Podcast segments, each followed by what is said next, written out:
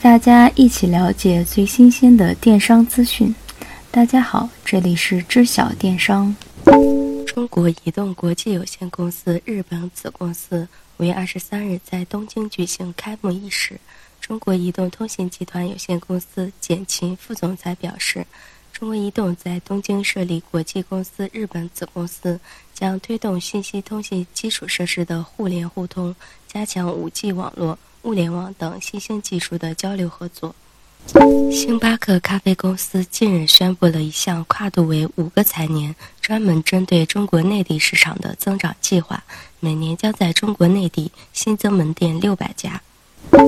沃尔玛五月二十三日宣布，今年将积极推进包装蔬菜可追溯计划，继厦门站之后。沃尔玛将陆续在深圳、成都、昆明、北京等城市联合政府及重点供应商推广可追溯的包装蔬菜。预计到2020年，沃尔玛的可追溯包装蔬菜将占到整体品类的百分之四十。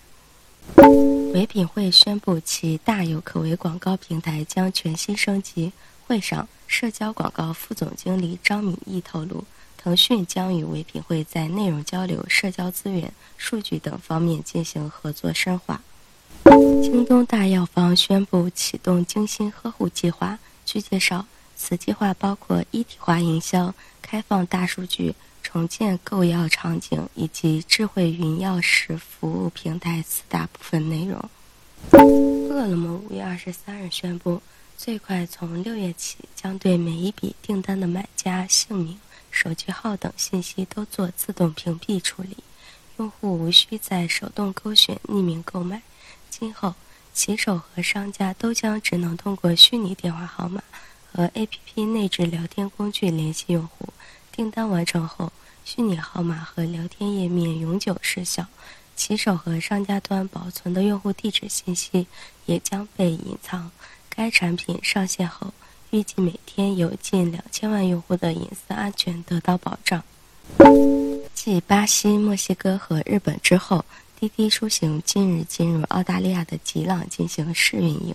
据悉，在吉朗试运营后，滴滴将在未来几个月把网约车服务拓展到澳大利亚其他城市。菜鸟与阿里巴巴各核心板块共同启动绿色物流2020计划。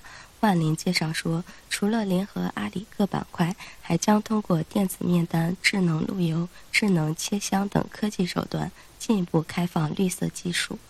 国家市场监督管理总局向社会公布2018年网络交易儿童用品质量专项抽查结果，从十三家电商平台上抽检的七大类儿童用品，总体不合格商品检出率为百分之二十八点九。十三家电商平台包括京东、亚马逊、当当、唯品会、天猫商城、淘宝网等，涉及儿童鞋、儿童玩具、儿童服装、婴儿纸尿裤、轮滑鞋、玩具滑板车、婴幼儿背带七大类儿童用品，共抽检商品四百七十六组，实际到货四百六十二组，其中发现无厂名厂址商品六十一组。检测出质量不合格商品一百一十六组，总体不合格商品检出率为百分之二十八点九。苹果公司五月二十三日推出了一个新的数据与隐私网站，允许用户下载所有与 Apple ID 账户关联的数据。这些用户可以下载的数据包括购买记录、应用使用记录、日历、事项提醒、照片、储存在 iCloud 上的文档。Apple Music 和 Game Center 统计数据、营销记录和 Apple Care 支持记录等，这些数据都存储在苹果服务器上。苹果此举正值欧盟一般数据保护条例将于五月二十五日正式实施之际，该条例将对全球收集和处理欧盟居民个人数据的企业实施严格的数据隐私合规制度。小米官方确认。MIUI 十将与小米八一同于五月三十一日正式发布。MIUI 官微发布消息：“我是 MIUI 十，我为快过闪电而奋斗。”小米年度旗舰店发布会五月三十一日见。